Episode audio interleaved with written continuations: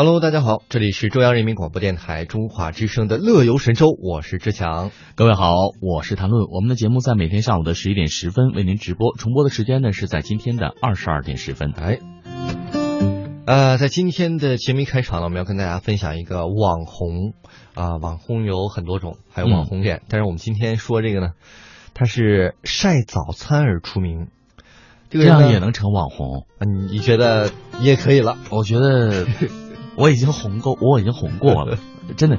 现在晒什么都能红哎，我觉得大家真的是晒的挺厉害的了。你听这个菜名啊，早餐，咱们都是油条，嗯，什么豆浆、豆腐脑、稀饭、包子，也就这样了。馅饼、油饼，我我挑几个比较高大上的哈。哈，这个叫做樱酸樱桃脆皮煎鸭胸，没吃过是吧？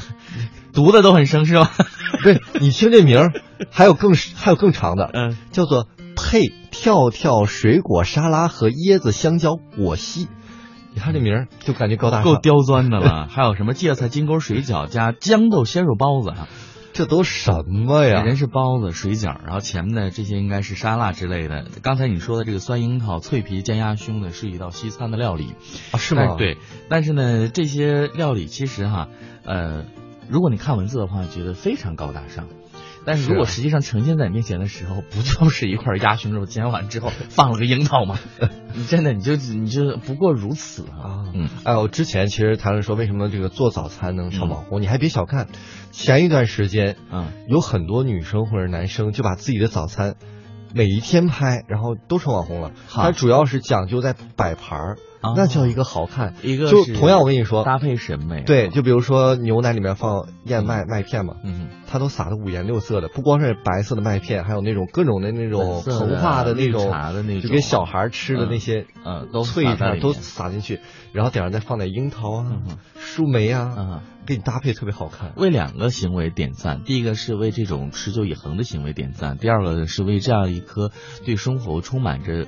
无限热情的心而点赞，对。但是呢，这个背后就是你真正吃多少，还有一个呢，就拍完拉倒，先吃，就怕这个，你知道吗？因为糟蹋了，浪费粮食了，这是不可以原谅的。但是人家可能真的都吃掉了，但是真的要为这样一个起早的心态和这样一个好习惯点赞啊啊！有这样一个。真的很阳光的心来迎接每一个早晨的到来，为自己生活美好一天的开始，其实就是由早餐开始。对，我觉得刚才谈论提到了爱这个李萍，我们为什么今天要节目专门说她呢？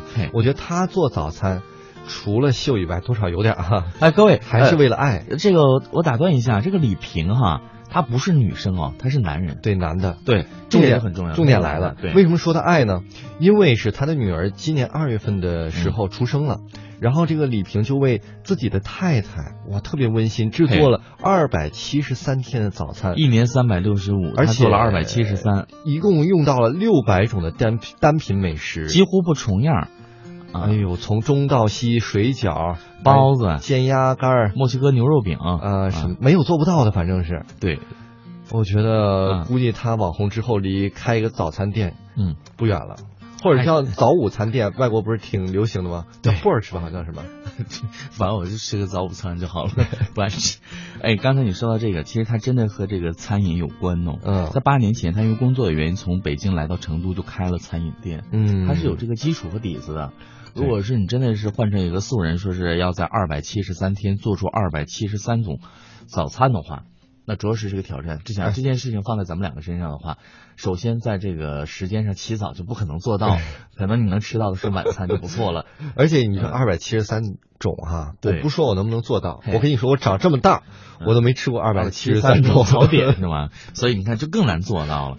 当然了，这个事情对他来说是有基础的，但是呢，有这样的一个恒久心啊，还有一份浓浓的爱在里面，那这份料理它真的就是与众不同，相当霸道了。对。那刚才我们说到他在八年前因为工作的原因到成都开开了这样的一个餐饮店，那就是因为这个餐饮店，他和他的太太叶娜结下了很好的情缘。那二月份的时候呢，他的女儿出生。那其实说到这个，今年应该是二零一五年的二月了啊，二零一六年还没到呢啊。然后呢？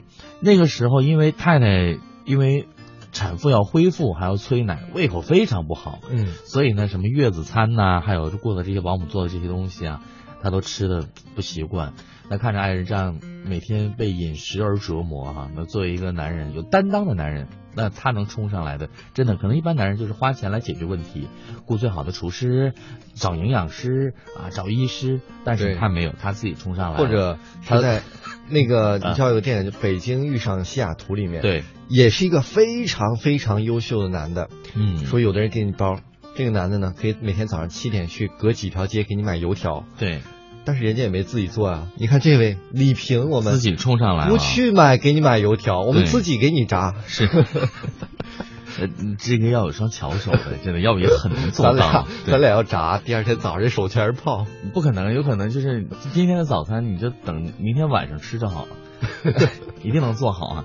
呃，刚才说到这儿的时候呢，其实他在配这个营养餐的时候呢，也是带来了一个全家很有爱的一个早餐氛围。但说呢，每天现在给大家每天配早餐，起床后呢，家人就围在桌边一起来品尝美食，那美好的一天就这样开始了。那他说呢，他平时会炸一个这个西多士，然后配上香草、蜂蜜、橙子，然后呢，第二天再做什么呃蘑菇腐皮素汤啊，嗯然后温泉蛋馄饨之类的，反正每次太太吃的都很开心，也都吃完。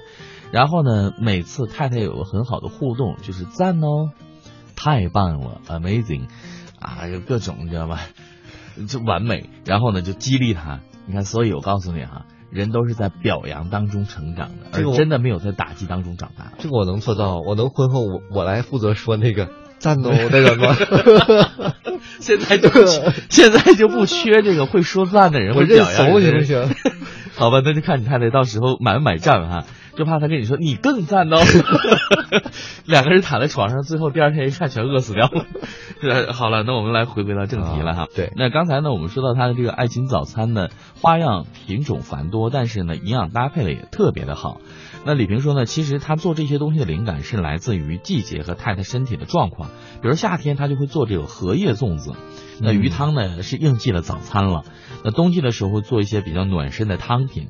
那如今呢，他不仅为太太做早饭，同时也对小女儿豌豆的饮食呢做好了非常科学的管理和规划。他说呢，我想尝试各种口味的菜式，让他们在家里就能够品尝遍地的美味。呃，所以呢，他在这个做早餐的时候呢，最喜欢看到的就是女儿和老婆吃自己做的早饭，笑嘻嘻的那个快乐的幸福时刻哈。哎，做一个男人这样的承担和这样的付出，我觉得是很完美的。但是谁说围着灶台转转的男人没有出息？但是啊，你知道有一个完美，我们觉得当然都是偶像，我觉得一一百个里面或者一万个男人里面嗯才有一个做成这样，这就涉及到另一个词儿，嗯，就是很多人管李萍叫做暖男。哎，这件事情要提起来，我还真要巴拉巴拉多讲几句哈。前段时间呢，在网络上看说有一些女同事在这个苛苛求、苛责身边的男同事哎不够温暖。哎，这个我我觉得我没看到，但是这个就是我想说的，我就深就是深有体会啊。就是太想跟这个所有的女性同胞一起抱怨抱怨。对你先说，我来补全。来补全哈。那好，那我先冲在前面，你来补刀是吗？对于这个暖男的这个事情呢，各位女性同胞啊，在职场上的这种女性同胞要特别注意，你不要苛责苛求你身边的男同事成为暖男，他没有义务成为你的暖男。嗯，所谓的蓝颜知己是建立在两个人的这种感情之下。那暖男可能你也会对他有苛责，要对所有人，对一个群体。还有一个暖是有温度的，这个温度它是需要燃料的。嗯还有一个呢，这个暖它是有范围的，是定向的，它不可能暖任何人。对，现在这样的一个状态下和一个职场状态生存的一个法则下，其实大家，呃，不是说是互相为敌，已经是真的是相对友善了，嗯已经是比较好的境遇和状况了。嗯，而你不可以苛责他，说是为什么他不是一个暖男啊？这个人就如何如何，他暖的，他是暖男，嗯。他暖的是他爱的那个女人。对，这个爱有更更深的这个含义和层次在里面，不是说谁都要暖的，对，对吧？我觉得特别呃切身体，我觉得谈论一定也有切身体会，应该生活中一定百分之一百有人叫过你嗯“暖男”这个词儿。嗯。我不管几次，我拒绝。我肯定是有人，但是你拒不拒绝，人家反正霸王硬上弓肯定叫过你，我说不许叫，不许叫，小鸟，叫也不会有人来救你。你叫我好反正像反正我们俩都会有时候被叫吧。对呃，但是后面这个词儿用烂了之后，有人也说暖男是这个中央空调啊什么的。嗯其实不是所有的男人都想去暖所有人去做那个中央空调，但是随着这个时代，这跟责任心没关系。对，但是随着女权主义的抬头，我们以前哈，你要怎样？对，我们以前就经常用三从四德来绑架女性，说你必须要这样。才是一个合格的女比如说性哈，你回家给你先生做早饭呀、哎做晚饭呀、怎么样捏脚什么的。嗯啊，其实我们先不论那个啊哈，我们再回来说，就是像刚才谈论说的，对，可能我们这些只会对我们的女朋友去做，我们可以说偶尔今天顺路我们送你回家，给你带个早餐，但不要苛求我们每天。都要做这件事情，对。因为首先我真的是没有义务来做这个事情，对。因为两个人在谈朋友或者两个人是一个情侣伙伴的这就情侣的这个时候，或者是这个家人婚姻状态的时候，这个也都不可能完全做到时时刻刻都在暖着对方，对吧？因为人都是有这种。呃，忙的状态，然后懒的状态，还有呢，真的是忽略了，就今天大脑根本就没有这件事儿。对但是呢，有可能你在你身边的这些，呃，这个所有的女同事也好啊，或者一些这个呃女同学对女同学也好，那，她就会有这种期待，你知道吗？对所以这样，我真的是希望不要因为这种事情而毁掉你们未来非常好的一个友谊长久长存下去的那个状态，因为你的这样的贪恋式的这样一个苛责和苛求。就例如哈、前段时间我的一个朋友在跟我在讲，他说他在飞机上遇到一个女士，那嗯这位女士呢，自己把行李箱放到那个，因为很小的一个行李箱，放到了那个飞机的舱位上，这行李箱里面。其实那个箱子很小，重量 OK，她的身高也相对匹配。上飞机的时候她自己能放上去，那下飞机的时候呢，她就撒娇一样的状态，她说：“先生，能帮我把那行李箱拿下来吗？”嗯他说：“说实话，作为一个男生啊，我应该很绅士的，OK，没有问题，真的一点问题都没有，嗯就是顺手之劳。而且呢，他说我可以很呃自信的来评估他的身体是没有状况的，嗯因为他二十几岁嘛，我不应该叫女士，应该叫小姐哈。二十几岁，他身体 OK 没有问题的。可我没有理他，我就下飞机了。我说你这样好像会让人觉得好像你特别不绅士。他说、Who cares？嗯，他只是把我当为一个临时的一个这个仆人也好，或者怎样也好，我不知道他跟我释放什么样的东西，但是呢，对不起，他 touch 不到我，我对他这个 这个这个信号没有没有反应，嗯，因为他坐在我这个零过道的座位上嘛，他自己放行李箱的时候，那行李箱是很轻的嘛。他说很小，因为这个很小的一个小小包，先生能帮我拿一下吗？我特别反感这种事情。我说你可能是误会人家，可能那会儿人真的不舒服怎样？他说我只有一个评判的观点哈、不要带有性别的这种色彩的眼镜来看待人，有时候人是一样的。为什么有女总统？为什么会有女的董事长？那嗯有男董事长，也有女董事长。其实我们在倡导说男女平等的这个时候，在有些事情呢，我们不要选择性的失明。嗯我说你是不是对这个呃这个这个女性或女权有一些什么样的一些看法？他说我真没有看法，就是因为这件事情引起我的反感。就是你们天天在讲的暖男暖男，我没有义务做这件事。对，谁也没有义务做，而且特别有意思的一点就是，嗯，呃，有没有真正的暖男呢？就是每天都会保证，你们就是普通关系、同学、嗯同事或者什么样的普通朋友，保证送你回家，给你带早餐，你所有的要求，啊、全都答应你，而且他对每一个人都这样，都非常的 nice。我觉得他是一个特别完美的朋友、同事、同学。但是如果让他做你的男朋友的话，嗯哼，我我想听各位女生，你你们觉得 OK 吗？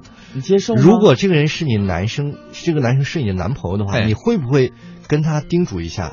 你对我这样好可以，你对外人那样稍微是不是收一下？所以有时候很矛盾，男生你有了女朋友，你就会说对呀、我要对我女朋友好，那你背着女朋友对其他人好，嗯其他人会不会误解，收到错误的信号？一定会，一定会。对，这个因为身边没有人说是有这样的一个热度，然后这样一个持久度对我做一件事情。就假设现在哈、有一个女生突然间的一个什么样的一个事情，就每天比如说给你带早点，然后呢每天下班的时候开车，哎，我要不要带你回家？那我一定会爱上她。其实人家就是顺手的事情啊，那你多情了，对不对？但是哎，就我觉得百分之八十作为多情吧，对呀对自己这么好，对呀、起码会想一下，所以就会是不是对我有意思？给自己带来不必要的困惑。但是呢，我们再反退一步，这个当事人就付出的这位所谓的暖男，他的生活会带来很多困扰。嗯，就刚才你提到的，他的伴侣就会提出一些要求，就是为什么对方可以跟我享受平等的礼遇，这就是个问题。没错，就包括你其实特别你们两个人关特别细微的，嗯我不送不打电话不怎么样啊，嗯不送不做早餐，但有时候打电话，嗯，你暖男就特别暖那个，稍微有一点小暧昧的电话，你说你万一女朋友在旁边听，涉及到暧昧两个字有，一这个点点暖就已经心不正了。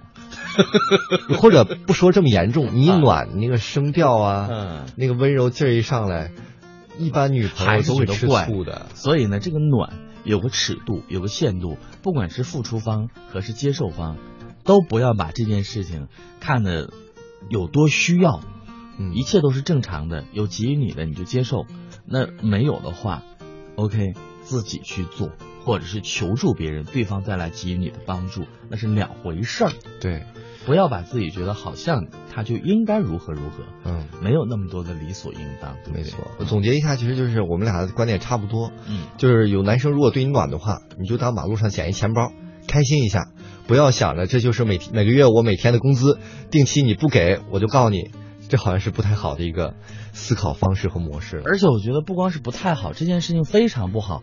还有一个，你暖惯了之后，你永远会期待着别人给你那个温暖。如果对方没有给你，或者你找一个朋友，那你找一个伴侣，他没有给你那个温暖，你就会挑他。嗯你怎么没有李志强那么暖呢？对方一句话，那你去找李志强过好了。然后还我还有女朋友，这一下就把所有人全架住了。